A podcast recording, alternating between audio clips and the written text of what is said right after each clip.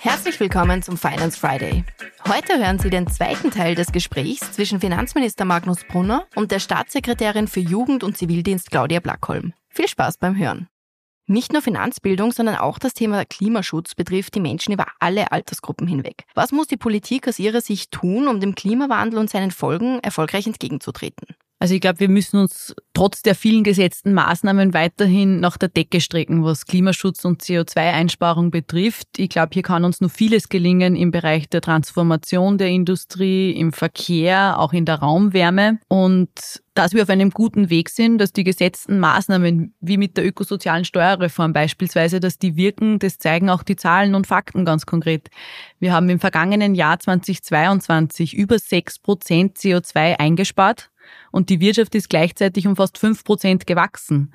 Das zeigt uns, dass Ökonomie und Ökologie doch nicht ganz so fremd sind, dass man das doch auch als Riesenchance sehen kann, insbesondere für die Wirtschaft. Und damit sind wir eines von 30 Ländern weltweit, die es schaffen, CO2 einzusparen und trotzdem die Wirtschaft wachsen zu lassen. Und äh, bei allem, was schlecht geredet wird, ähm, von, von anderer Seite muss man eben doch auch zeigen, dass wir hier richtige Entscheidungen, richtige Maßnahmen auch getroffen haben und die ökosoziale Steuerreform ist definitiv der Anreiz auch dafür, wo wir in Zukunft schauen müssen, nach innovativen Ansätzen zu überlegen, wie wir Treibhausgase minimieren können. Die Föstalpine in meiner Geburtsstadt in Linz, die hat bis 2027 vor, 30 Prozent ihrer Emissionen einzusparen, indem sie mit Wasserstoff grünen Stahl in Österreich herstellen. Und für ganz Österreich bedeutet das in der CO2-Bilanz, dass 5 Prozent eingespart werden. Also ähm, ein riesiges Potenzial, das wir hier, glaube ich, auch vor uns noch haben. Ja, dass der Klimawandel eine der größten Herausforderungen unserer Zeit ist, unserer Generation ist, ist, ist glaube ich, äh, klar. Äh, die Frage ist, wie man die Ziele, die wir haben, die wir gemeinsam formuliert haben, auch im Regierungsprogramm, wie wir die erreichen. Der, der Weg zu diesen Zielen ist vielleicht, äh, wird unterschiedlich gesehen. Für mich ist wichtig, dass man erstens einmal Klimaschutz mit Hausverstand macht, nicht über die Bevölkerung, nicht über die Unternehmen hinweg mit Verpflichtungen, mit Verboten äh, spricht, sondern, äh, sondern die Menschen mitnimmt äh, auf diesem Weg, die Unternehmen mitnimmt, weil, äh, wie du richtig gesagt hast, Frau Staatssekretärin, äh, Ökologie und Ökonomie schließen sich nicht auch, dürfen sich auch nicht ausschließen. Und ich sehe das bei mir, äh, Klimapolitik auf der einen Seite und Finanz- und Budgetpolitik müssen auch Hand in Hand gehen. Ohne, das eine geht nicht ohne das andere. Wenn etwas nicht im Budget Niederschlag findet, dann findet es halt auch nicht statt. Das heißt, diese Kombination, diese Verknüpfung der beiden politischen Teile Teile, äh, glaube ich, äh, ist unbedingt notwendig. Und wir können unsere Ziele auch nur erreichen, eben wenn wir auf der einen Seite die Menschen mitnehmen, die Unternehmen mitnehmen auf diesem Weg, nicht über die Köpfe äh, hinweg was machen. Zum Zweiten natürlich auch auf Innovation setzen. Ohne Innovation mit den derzeitig vorhandenen technologischen Mitteln wird es schwierig sein wahrscheinlich. Äh, und deswegen spielt Wasserstoff, äh, das du angesprochen hast, beispielsweise eine, eine ganz entscheidende Rolle.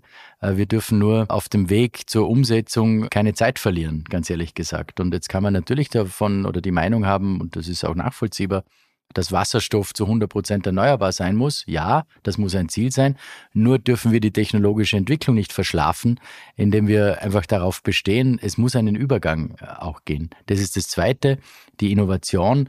Dazu gehört auch, äh, wie kann man CO2-Ausstöße, die sich vielleicht nicht vermeiden lassen, und nicht gesenkt werden kann, was kann man da tun? Und da bleiben am Schluss halt auch noch 10 bis 20 Prozent übrig. Und deswegen haben wir auch äh, die Carbon Management Strategie ins Leben gerufen, wo wir genau diese Dinge technologieoffen äh, angehen. Was kann ich dann mit Carbon Capture and Storage, Carbon Capture and Utilization, was kann ich da machen? Also diese Offenheit zu haben, äh, und die technologischen Entwicklungen anzuschauen. Und das Dritte ist das Thema Investitionen. Der Staat, äh, ja, stellt Geld zur Verfügung, kann aber nicht, natürlich nicht alles leisten, auch in dem Fall nicht.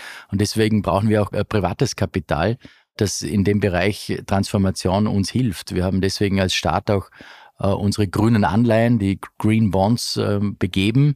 Extrem erfolgreich. Man sieht dann auch, wie äh, wie das bei den Märkten ankommt. Es kommt nämlich sehr gut an. Die war siebenfach überzeichnet, vier Milliarden Euro, die hier äh, lukriert worden sind. Das ist viel Geld, aber das brauchen wir auch. Alleine mit staatlichen Mitteln, mit Steuergeldern werden wir es äh, wahrscheinlich nicht schaffen. Und vor allem da können wir es uns ja nur leisten, weil wir auf äh, anerkannte Unternehmen in Österreich setzen, weil wir auf Steuern in Österreich setzen, weil wir eine hohe Beschäftigung haben und fleißige Menschen, die tagtäglich arbeiten gehen und Steuern zahlen. Nur dann können wir eben auch einen Transformationsfonds in Höhe von fast sechs Milliarden Euro überhaupt bereitstellen. Und wenn man jetzt glaubt, man muss die Industrie und unsere Unternehmen so weit knebeln, dass sie gezwungen sind, abzuwandern, dann hat das ja nicht nur Auswirkungen auf die Beschäftigung, sondern auch darauf, ob wir überhaupt genug finanziellen Spielraum haben, in Klimaschutz zu investieren. Und deswegen ganz klar, wir müssen uns darum bemühen, dass unsere Unternehmen in Österreich Forschung und Innovation betreiben und dass das eben auch gut für unsere Beschäftigung äh, und damit auch für, für unsere Steuerlage ist. Sie haben jetzt über die Rolle des Staats gesprochen, aber ist der Klimaschutz nur Aufgabe des Staats oder muss sich nicht jeder und jede Einzelne selbst auch an die Nase nehmen? Sicher ist es ein gemeinsamer Kraftakt und braucht gewisse Überzeugungsarbeit bei einem jeden Einzelnen. Das kann nur Hand in Hand funktionieren zwischen Wirtschaft und, und Forschung und genauso äh, die Entscheidungen, die jeder tagtäglich trifft, haben natürlich auch Auswirkungen darauf. Aber ich warne davor, dass wir den Menschen ihr tägliches Leben vorschreiben. Ich warne davor, dass wir überregulieren und damit eigentlich ähm, ja, das Todesurteil für unseren wirtschaftlichen Standort besiegeln.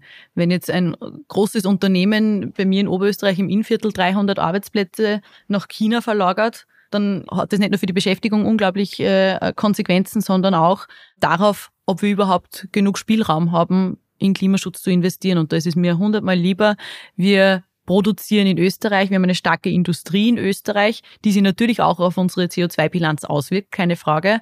Anstatt dass diese Betriebe abwandern in Regionen dieser Welt, wo Klimaschutz nicht einmal im Wörterbuch steht. Ja, kann ich nur unterstreichen. Äh, lieber auf äh, Anreize setzen als auf äh, Verbote. Das ist eigentlich der große Zugang, den wir, den wir haben sollten. Eben nicht über die Köpfe hinweg das zu machen. Nur dann haben wir eine Chance, unsere sehr ambitionierten Ziele am Ende des Tages auch zu erreichen. Jetzt gibt es ja nicht nur Menschen, die für den Klimaschutz auf die Straße gehen, sondern sich sogar auf die Straße kleben. Glauben Sie, ist das die richtige Form des Protests, um auf die Folgen des Klimawandels aufmerksam zu machen? Ich glaube, ich habe es in den letzten Monaten oft genug betont. Ich finde diese Methode der Klimakleber grundfalsch weil sie eine absolute Zielverfehlung auch ist. Und wenn das sogar der grüne Koalitionspartner so benennt, dann, dann können wir nicht so falsch liegen, glaube ich, in dieser Frage. Es wenden sie Menschen kopfschüttelnd vom Thema Klimaschutz ab, weil sie am Weg zur Arbeit als Pendlerinnen, als Pendler jegliche Nerven für Klimakleber aufwenden müssen. Es kostet dem Steuerzahler Millionen, diese Einsätze, die seit Monaten in größeren Städten in Österreich stattfinden. Und wenn darüber hinaus bereits ermittelt wird wegen Bildung einer kriminellen Vereinigung, dann muss uns das auch zu denken geben. Also ich kann da nur ein weiteres Mal appellieren, ähm, dass man diese sinnlose Kleberei jetzt dann endlich bleiben lässt, weil es tut der Sache nichts Gutes. Ganz im Gegenteil, es geht in die falsche Richtung sogar. Wie du richtig gesagt hast, es werden ähm, Leute grantig mittlerweile, die vielleicht sogar offener dem Thema gegenüber wären. Also es geht genau in die falsche, äh, in die falsche Richtung, geschweige denn die Kosten, die, die natürlich auch noch entstehen. Und also ehrlich gesagt, mit Sachbeschädigung ähm, Klimapolitik machen zu wollen, ist einfach nicht äh, wirklich nachvollziehbar. Äh, man kann sich einmischen, man kann seine Meinung kundtun, ja, man kann Überzeugungsarbeit leisten, das unbedingt, ähm, aber äh, nicht mit Sachbeschädigung oder strafrechtlich relevanten Handlungen. Seit 1. Jänner 2024, also seit einigen wenigen Tagen, ist das Gemeinnützigkeitsreformgesetz in Kraft. Frau Staatssekretärin, Sie sind ja begeisterte Posaunenspielerin und auch Mitglied eines Musikvereins. Neben vielen anderen übrigens im ganzen Land engagieren sich rund 3,7 Millionen Menschen ehrenamtlich. Warum glauben Sie, war die Reform der Spendenabsetzbarkeit so wichtig und was sind da die Rückmeldungen, die Sie bekommen?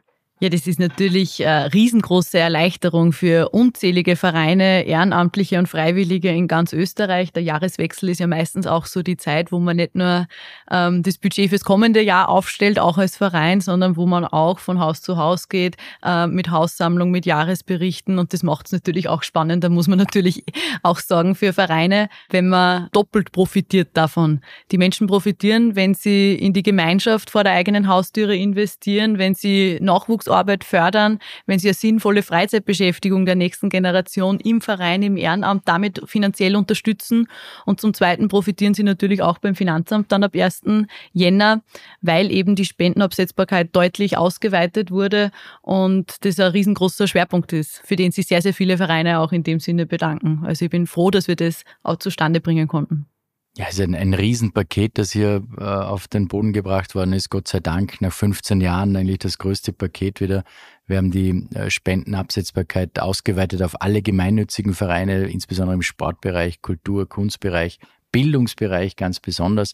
Und das ist wirklich äh, eine tolle, eine tolle Geschichte eigentlich, wird ein bisschen unterschätzt. Vielleicht auch Ehrenamt ist in, nicht nur in Österreich, aber vor allem bei uns in Österreich äh, unbezahlbar, unverzichtbar. Äh, wir haben das jetzt äh, so gestaltet, dass es einfacher möglich ist, äh, Spenden abzusetzen einfacher möglich ist, auch Spenden überhaupt einem Verein zukommen zu lassen. Wir sprechen ja in Österreich von circa 1,1 Milliarden Euro an, an Spenden, die getätigt werden.